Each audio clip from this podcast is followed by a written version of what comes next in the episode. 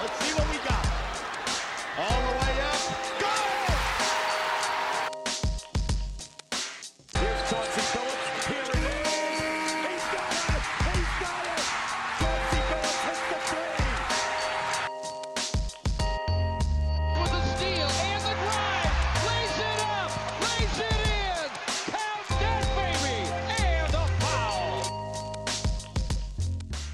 Bonjour à toutes, bonjour à tous et bienvenue dans l'épisode 71 des Chroniques de Motor City.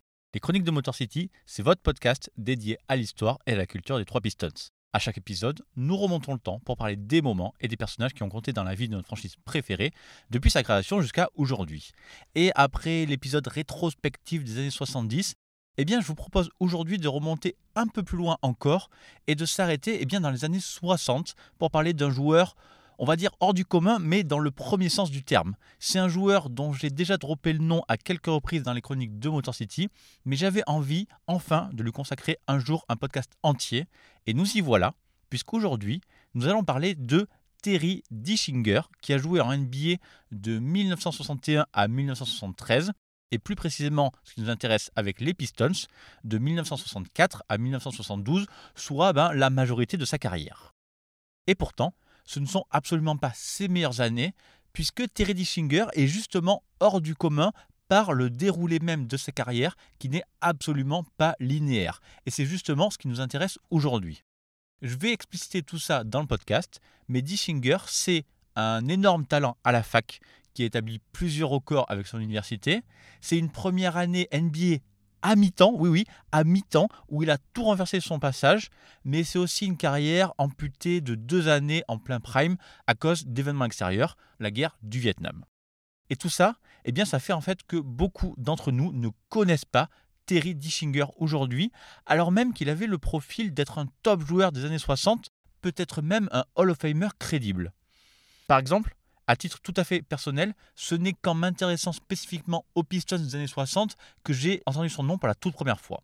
Aujourd'hui, ce que je vous propose, c'est d'essayer de rattraper un peu tout ça et de gommer cette injustice. Ce sera donc un épisode un peu plus confidentiel qu'à l'accoutumée, et même si vous n'êtes pas fan du vieux basket des années 60, je pense que vous apprécierez l'histoire de Terry Dischinger. Allez, c'est parti.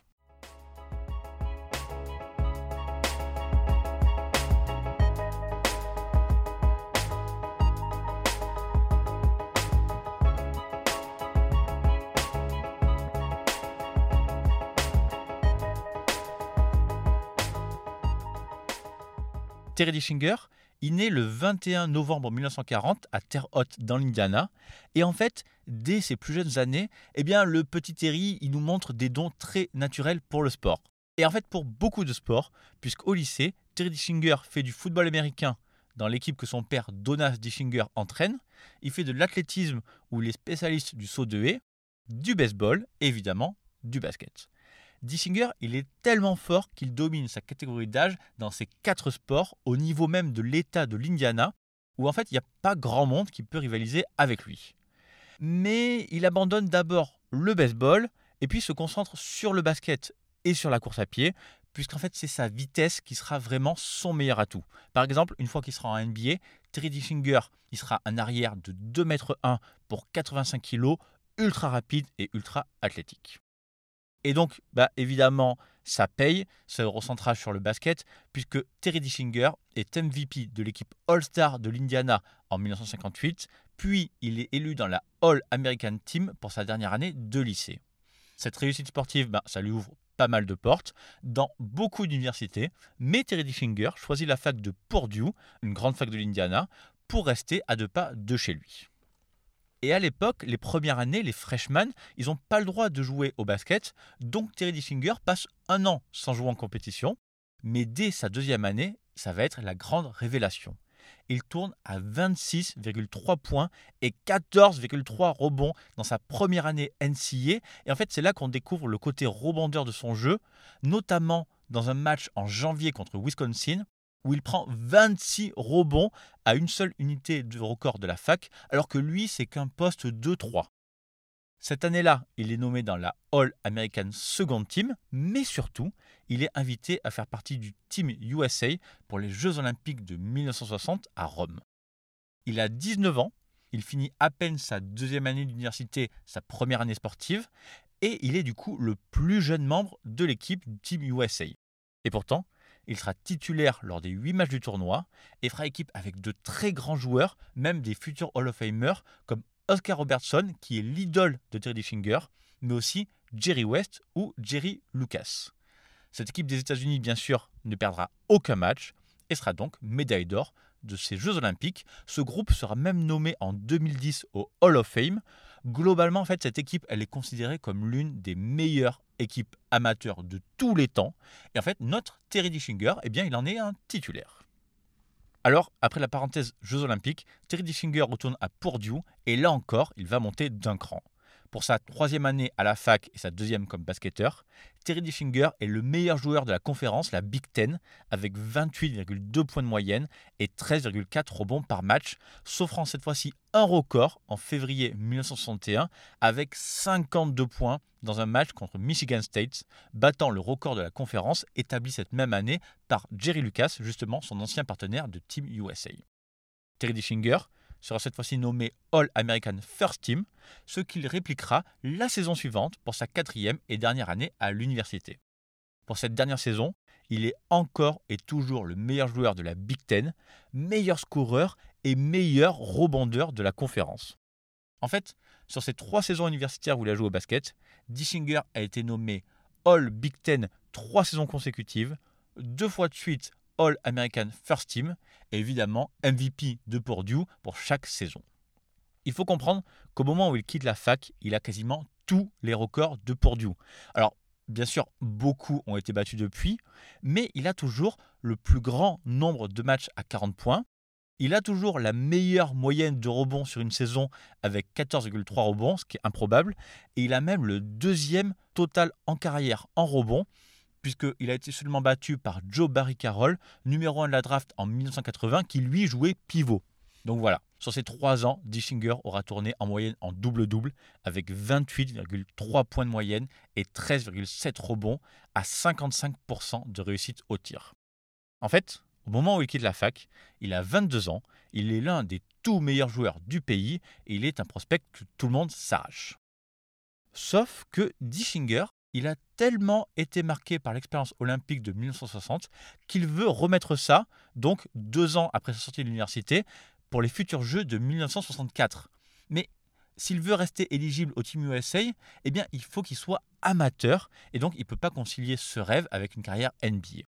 Alors, du coup, à sa sortie de Purdue en 1962, hein, je précise, deux ans quand même avant les JO, eh bien, Terry Dischinger ne s'inscrit pas à la draft et s'engage avec les Phillips Sixers une équipe amateur basée à Bartlesville, dans l'Oklahoma, et sponsorisée par Philips, une compagnie pétrolière américaine.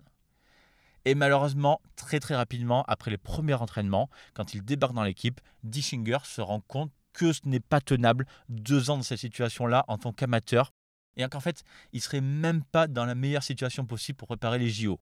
En gros, l'amateurisme de cette façon-là, ça ne vaut pas le coup de tourner le dos à la NBA. You just can't do that. Right there, you can't pin the ball in the backboard, Jerry. Dandridge shoots. And the rookie, a bit nervous, all alone, misses it. Rebound by Detroit. In tight to Dissinger. He scores, and he was really belting. He didn't like the. Getting down the floor, shooting real well. Al Cinder with his club behind by a point, misses the shot, and here comes Coman. Up the way he used to, and until that leg comes back, he'll have some problems. That's Dissinger's shot, blocked, and he gets it back. Alors, Terry Dischinger fait machine arrière et s'inscrit à la draft NBA 1962. Et c'est les Chicago Zephyr qui le sélectionnent avec le dixième choix, même si les deux premiers joueurs choisis sont des territorial picks, en l'occurrence Dave DeBussy par Détroit et Jerry Lucas par Cincinnati, qui sont, on va dire, hors classement. On est donc en 1962 et les Zephyr viennent tout juste de finir leur première saison NBA. Ils ont déjà changé de nom, puisqu'ils étaient à l'époque les Chicago Packers et sont devenus les Zephyr. Globalement, c'est une équipe assez moyenne et les Zephyr sont extrêmement contents de récupérer un joueur aussi coté que Dischinger. Et justement, le joueur va en profiter pour mettre une condition à son entrée en NBA. Il veut absolument, absolument pouvoir terminer ses études et obtenir son diplôme et demande donc aux Zephyr de pouvoir jouer avec eux à mi-temps. C'est assez étrange, mais puisque Chicago est dans une situation, on va dire, un peu difficile dans les tout débuts de leur histoire, eh bien, il est hors de question de se priver d'un si bon joueur, et donc les Zephyrs acceptent la condition. Dans les faits, Dishinger jouait les matchs avec Chicago durant les week-ends et quand il était en vacances, alors que le reste du temps, il étudiait à la fac de Purdue. Dishinger manquera 23 des 80 matchs joués à l'époque, ratant par exemple quelques moments forts de la saison, comme le match d'ouverture face aux Knicks qui se jouait par exemple un mardi. Sinon, le reste du temps, il devra en fait enchaîner de grosses minutes quand les matchs se suivaient, comme par exemple un fameux week-end de novembre où il a joué 48 minutes le vendredi et 45 minutes le samedi, deux fois de suite contre les San Francisco Warriors, avant de passer 45 minutes le troisième jour, le dimanche, sur le parquet des Lakers. Et par exemple, sur ce dernier match, il plantera quand même 30 points et 15 rebonds avant de prendre l'avion et de retourner le lundi matin à Purdue en laissant son équipe qui rejouait dans la semaine contre les Lakers. En fait, le manège sera vraiment compliqué pendant les 48 premiers matchs de la saison où Dishinger n'en jouera que 25 avant de pouvoir ensuite jouer l'intégralité des 32 matchs menant à la fin de la saison. Et finalement, ce rythme un peu étrange va plutôt bien lui aller puisqu'il va faire une énorme saison. Pour sa première année, Dissinger tourne à 25,5 points et 8 rebonds, qui lui vaudra une invitation au All-Star Game, mais surtout un trophée de rookie de l'année alors qu'il n'était présent dans la ligue qu'à temps partiel.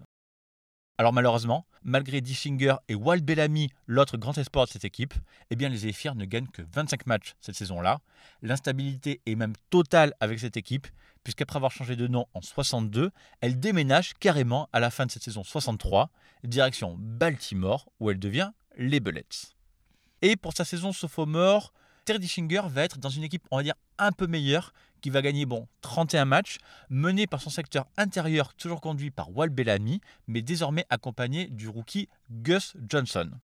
Terry Dishinger est une nouvelle fois All-Star, mais voit ses chiffres tomber un petit peu à 20,8 points et 8,3 rebonds. Toujours correct, mais on va dire en baisse après sa saison rookie. Et c'est peut-être pour ça qu'à l'été 1964, eh bien, les Bullets acceptent de l'envoyer à Détroit dans un énorme échange à 8 joueurs où les Pistons envoient Bailey Howell, Bob Ferry, Les Hunter, Wally Jones et Don Hall aux Bullets. En fait, à ce moment-là, les Pistons du coach Charles Wolf avaient engagé, on va dire, une purge pour se débarrasser des cadres du vestiaire qui avaient un problème avec le coach. Et en fait, ils voyaient en Dishinger le jeune joueur parfait pour accompagner leur star, Dave Debussir. Alors, l'idée était là, mais les Pistons des années 60, on en a déjà parlé, c'était l'une des franchises les plus mal gérées de la NBA. Et en fait, après avoir dégagé tous les joueurs qui avaient des problèmes avec leur coach, eh bien le management a aussi choisi de virer le coach Charles Wolf au bout de seulement 11 matchs. Et histoire d'être ridicule jusqu'au bout, eh bien Fred Zollner, le propriétaire, a confié le poste de coach à Dave Debussir, sa star, qui n'en était que dans sa troisième année. Alors bon, assez étonnamment, ça a fonctionné pendant un temps avec le vestiaire qui était soulagé de la fin de la dictature de Charles Wolf. Concernant Dishinger, lui, il s'intègre plutôt bien dans ce groupe, devenant le troisième homme derrière Debussir évidemment, mais aussi derrière Reggie Harding, dont on a déjà parlé dans ce podcast. Dishinger est une nouvelle fois All-Star, la troisième fois en trois ans en NBA quand même, mais ses chiffres baissent encore une fois un peu, tout comme son importance dans le 5 de départ. Malgré tout, avec le coach Dave Debussir, eh bien, les Pistons et Terry Dishinger gagnent 29 matchs pour 32 défaites sur les 61 premiers matchs de la saison, mais c'est la fin qui est ratée avec 8 défaites consécutives qui empêchent eh bien, Détroit de faire les playoffs. Fighting communist guerrillas in South Vietnam continues a slow grind. Pictures from the swampy Mekong Delta show government troops trying to ferret out the Viet Cong in a situation whose issue, according to U.S. Ambassador Maxwell Taylor, is militarily very much in doubt. Most of the country is now in dispute, and the flow of trained units and supplies from North Vietnam is growing. Yet, despite the handicap of the terrain and the political erosion in Saigon, the soldiers keep fighting on. Et à 25 ans, Terry Dishinger se prépare quand même à entrer dans les meilleures années de sa carrière, mais il va malheureusement s'éloigner de la NBA avant même le début de sa quatrième saison. Après sa saison rookie où il avait choisi lui-même de jouer mi-temps, eh bien Terry Dishinger va cette fois-ci subir les événements et être privé de toute la saison 65-66, mais également de la suivante en 66-67.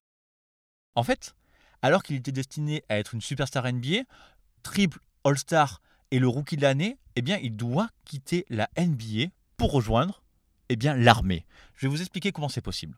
En fait, lors de son entrée à la fac de Purdue, Terry Dischinger a reçu une bourse du ROTC, le Reserve Officer Training Corp, en gros un organisme qui permet de former les futurs réservistes de l'armée, tout en étant aussi une porte d'entrée à ceux qui veulent anticiper une future carrière militaire.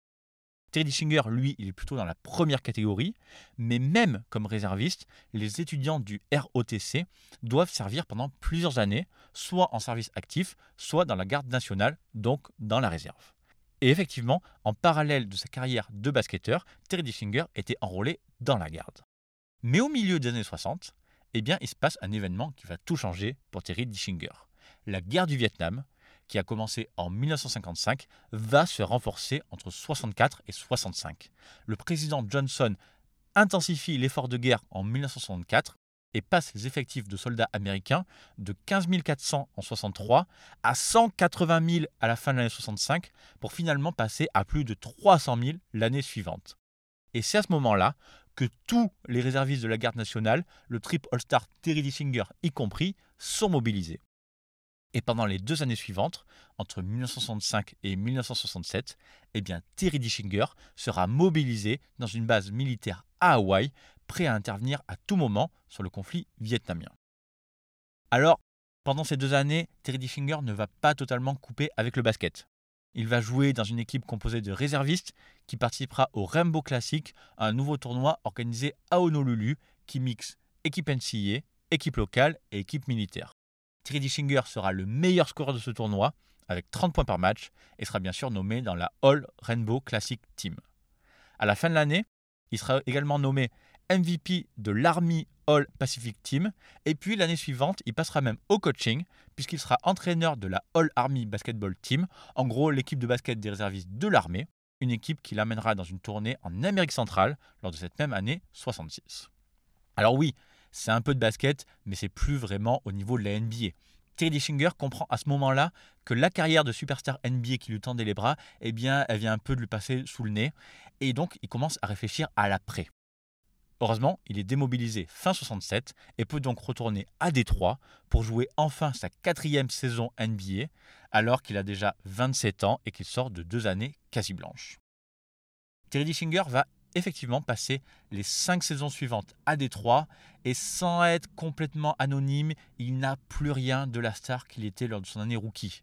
Il joue une vingtaine de minutes par match dans des équipes des Pistons très mauvaises et ne dépassera plus jamais les 13 points de moyenne. Alors, avec Dave Debussir, il aura l'occasion de côtoyer d'autres grands joueurs des Pistons comme Dave Bing, Jimmy Walker ou Bob Lanier et retrouvera même son ancien coéquipier Walt Bellamy en 1969 et c'est plus anecdotique, mais c'est bon à savoir quand même, lors de la saison 71-72, après avoir viré le coach Butch Van Breda Kolf au début de la saison et avant d'engager Earl Lloyd, eh bien les Pistons demanderont à Terry Dischinger d'être leur entraîneur-joueur le temps de deux matchs pour malheureusement deux défaites.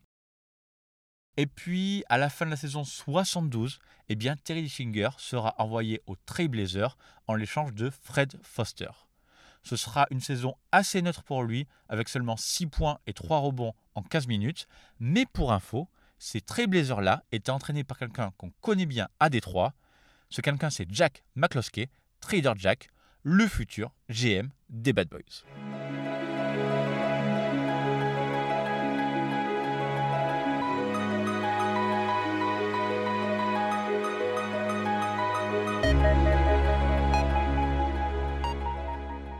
Et après cette seule saison à Portland, eh Terry Dischinger choisit de prendre sa retraite de joueur.